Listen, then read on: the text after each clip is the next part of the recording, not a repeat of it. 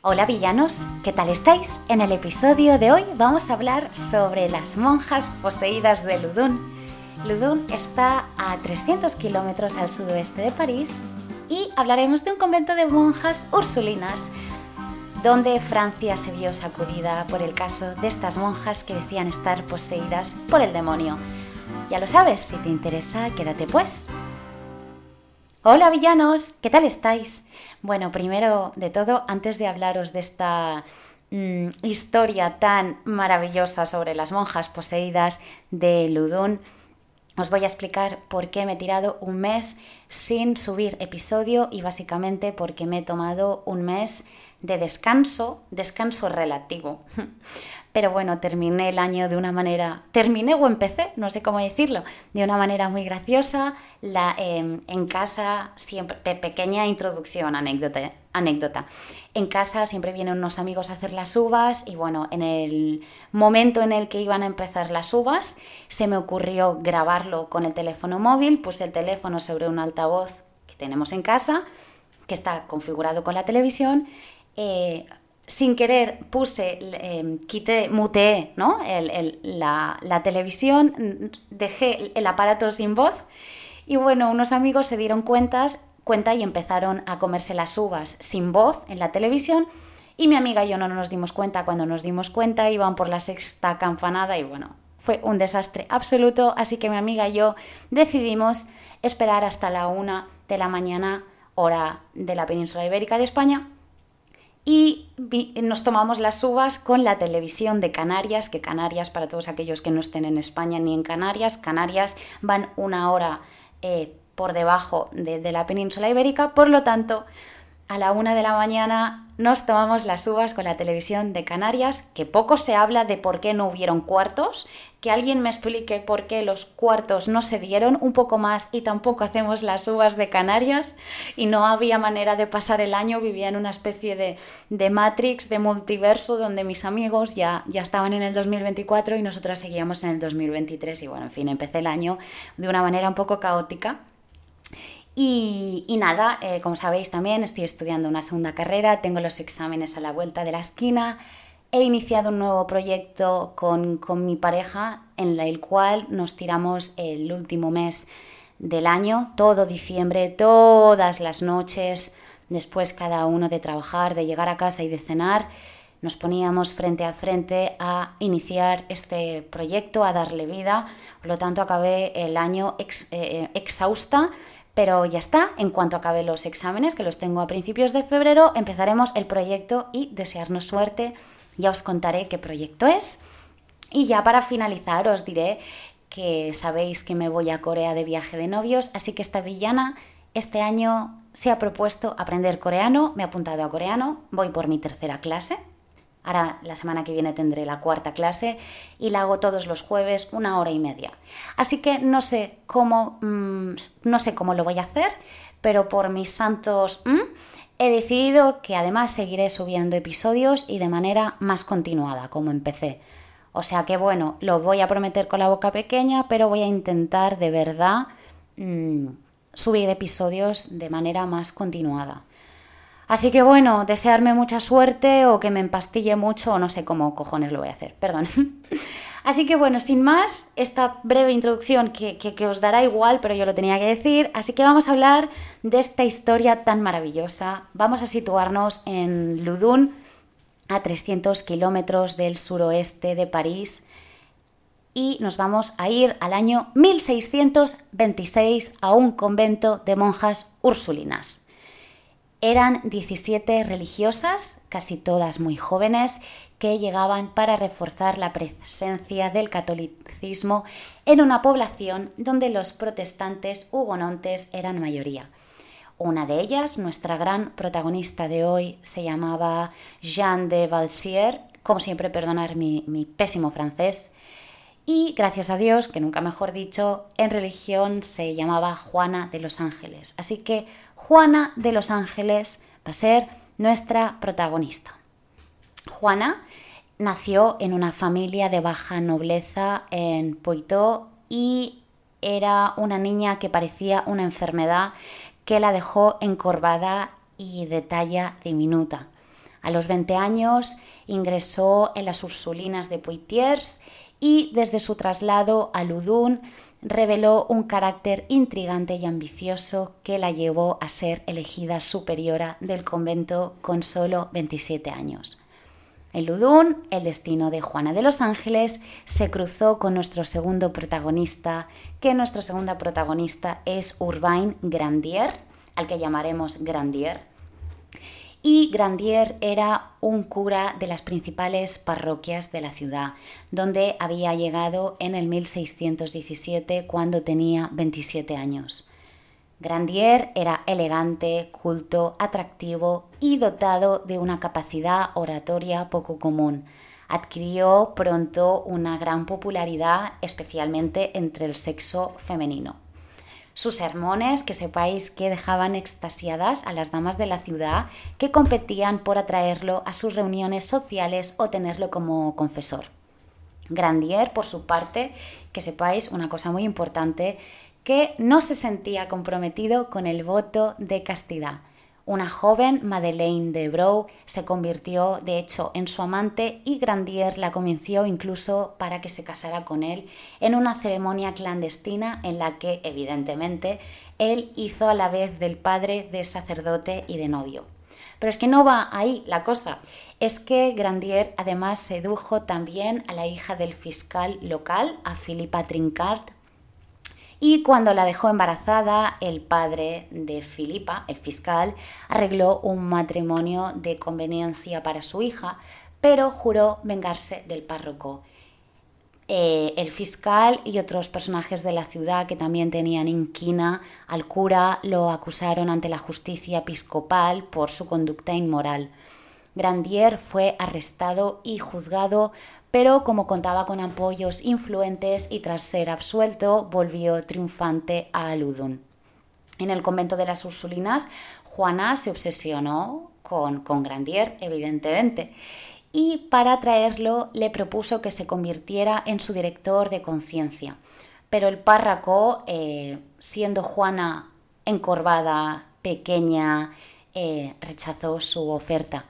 En su lugar llegó como confesor el canónigo Miñón, que precisamente eh, Miñón era además uno de los mayores enemigos de Grandier. Su llegada coincidió con una serie de extraños sucesos en el monasterio y es ahí donde empieza esta historia. Por las noches, las monjas creían ver fantasmas que entraban por las ventanas a través de las paredes y las monjas escuchaban ruidos de cadena. Alguna vieron incluso una bola negra que cruzaba el reflectorio y también llegaron a ver un extraño hombre de espaldas. Cada vez más trastornadas, las monjas eran presa de temblores y empezaron a rechazar, eh, a comulgar. Empezaron a rechazar comulgar. Miñón, que sepáis que se dio cuenta de aquel caso típico de miedo-histeria y creía que podía utilizarse para sus designios, así que trajo a un cura que certificó que las monjas estaban poseídas por el diablo, por lo que había que practicarles un exorcismo, que como sabéis, no hace falta decirlo, el exorcismo es la ceremonia prevista por la Iglesia Católica para expulsar al demonio de una persona mediante conjuros y ritos, ¿no? Bien, eh, se celebraron varias sesiones de, de exorcismos, al principio las sesiones eh, fueron privadas y luego se celebraron ante un público ansioso de, nuevas sensaciones. Eh, en la capilla del convento las monjas eran colocadas en camas y tras los primeros requerimientos del sacerdote entraban en trance y hacían que el demonio hablaran por ellas. Un testigo recogió como Juana y el testigo, os lo voy a decir en sus, sus propias palabras, el testigo dijo que Juana dijo, comenzó a hacer violentos movimientos y a lanzar unos gritos como de cochinillo. Rechinaron sus dientes.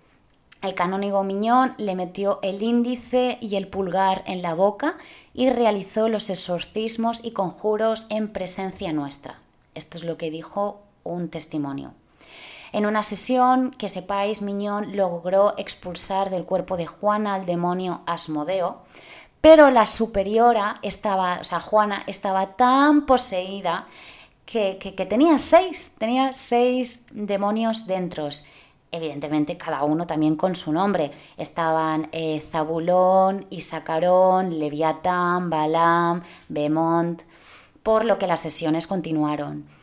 En una de ellas, Juana reveló que fue Grandier quien había embrujado a las religiosas enviándolas un ramo de rosas en el que contenía su pacto con el diablo. Los enemigos de Grandier eh, en realidad ya tenían lo que buscaban, ¿no? Eh, una acusación de hechicería que podían llevarlo directamente a la hoguera. Cuando Grandier supo de las acusaciones, se quejó al arzobispo de Burdeos, que además era amigo suyo, y este ordenó suspender todos los procedimientos.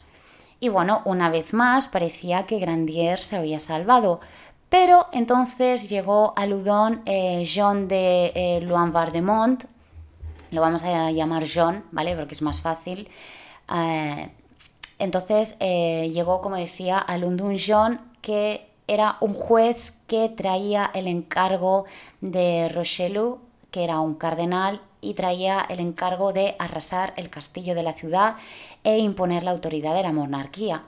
Las autoridades locales se resistieron y Grandier cometió la imprudencia de ponerse al lado de estas y, bueno, obstaculizó la demolición. Irritado por el comportamiento, eh, John recuperó la acusación de brujería, recogió información y acudió a París a informar a Richelieu, que como el cardenal. El cardenal, que también evidentemente estaba enemistado con Grandier por su, antiguo incidente, obtuvo del rey eh, Luis XIII la autorización para reabrir el caso. Eh, que sepáis que a finales del 1633 John volvió a Ludun y ordenó arrestar a Grandier al tiempo de que se reanudaran los exorcismos de las monjas. Así que bueno, eh, todo se dirigía a reunir pruebas de, brujería. Se decía que el contacto con el diablo dejaba marcas especiales en el cuerpo de los hechiceros eh, en forma de zonas totalmente insensibles al dolor. Así que Juana reveló que Grandier tenía cinco de esas marcas, que las tenía en la espalda, en las nalgas y en los testículos. Yo abro aquí paréntesis. Eh, Juana, ¿cómo sabías que Grandier tenía eh, estas marcas en los testículos, mm, amiga, hmm, bueno, en fin. Total, ¿qué pasó? Juana hizo esta, esta acusación de que, de que Grandier tenía las cinco marcas y para comprobarlo se llevó a un cirujano a la cárcel para que localizara las señales en, Grandier mediante un método brutal. De hecho, el método consistía en clavarle un estilete hasta el mismo hueso en busca de las supuestas zonas insensibles. Y bueno, eh, que sepáis como dato curioso que los, alaridos de dolor de Grandier llegaron incluso a la calle. Finalmente, en julio del 1634 se formó un tribunal compuesto por 12 jueces y que estaba prescindido por Jean de la Vardemont, el que os he hablado antes. Bien, llevado a declarar, Grandier negó todas sus acusaciones, pero em, tras solo tres eh, vistas, el tribunal proclamó su sentencia. Y la sentencia fue muerte en la hoguera. Así que bueno, el 18 de agosto del 1634, Grandier fue llevado al Palacio de Justicia, donde se le instó a que confesara su culpabilidad. Eh, él se negó y declaró con sus propias palabras. Dijo, Declaro solemnemente que nunca fui hechicero, ni cometí sacrilegio, ni cometí otra magia que la de la Biblia. Dijo él lo dijo, sabiendo que eso eh, suponía que lo someterían a tortura hasta que confesara. Pero ni siquiera los terroríficos tormentos en los que se hicieron trizas las piernas eh, llegaron a doblegarlo. Después que sepáis que le pusieron una camisa impregnada de azufre y que lo llevaron a la plaza del mercado de Ludón para eh, que estaba abarrotada de, de público esta plaza. Cuando lo llevaron allí, lo ataron a un poste y le prometieron estrangularlo primero si confesaba, pero él siguió negándose.